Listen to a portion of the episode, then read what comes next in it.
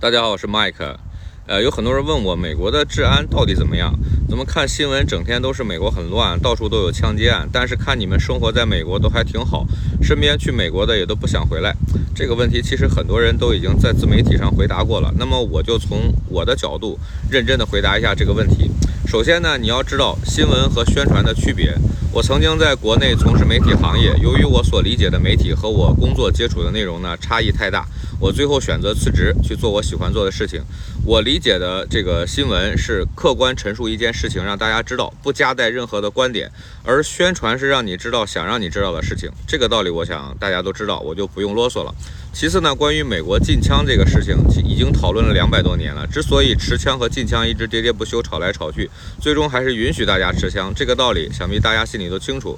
美国州法大于联邦法，每个州关于持枪的法律都不一样。美国本土五十个州，有三十六个州允许隐蔽持枪，也就是说，你可以把枪带在身上，但是真正带着这个东西满大街走的人几乎没有，因为大家都认为，默认大家都有，所以就很安全，也就不需要随身携带。曾经有客人来美国问我一个问题，说美国人素质好高啊，走到哪儿都有人给你打招呼，每个人都很有礼貌，也没见过有人吵架。我说这个它其实是一个良性循环，素质高，尤其是加州的人呢都很 nice，陌生人擦肩而过的时候都会先微笑打招呼，这一点在高晓松的节目里边也有提到过，所以大家都很客气，也就不会轻易有矛盾发生。这个跟他们从小受到的教育有关。其次是因为大家都不知道对方是否有武器，所以遇到事情的时候也都很冷静。轻易不会发生冲突，从而会显得素质更高。不过，美国也确实有治安不好的地方。迄今为止呢，我去过世界上二十多个国家地区，在美国我也去过大大小小上百个城市。这个问题，我想世界上哪里都是一样的。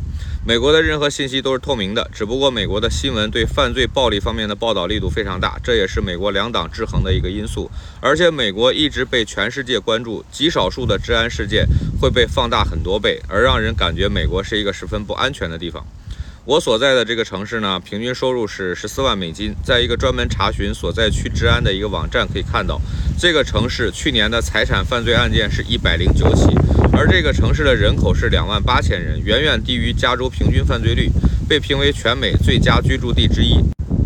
那这个区的治安可以说是夜不闭户了。我曾经有的时候呢，忘记关这个车库门，出去一整天，晚上回到家里，大门还敞开着。因为美国的警察配比是按照这个城市的收入来决定的。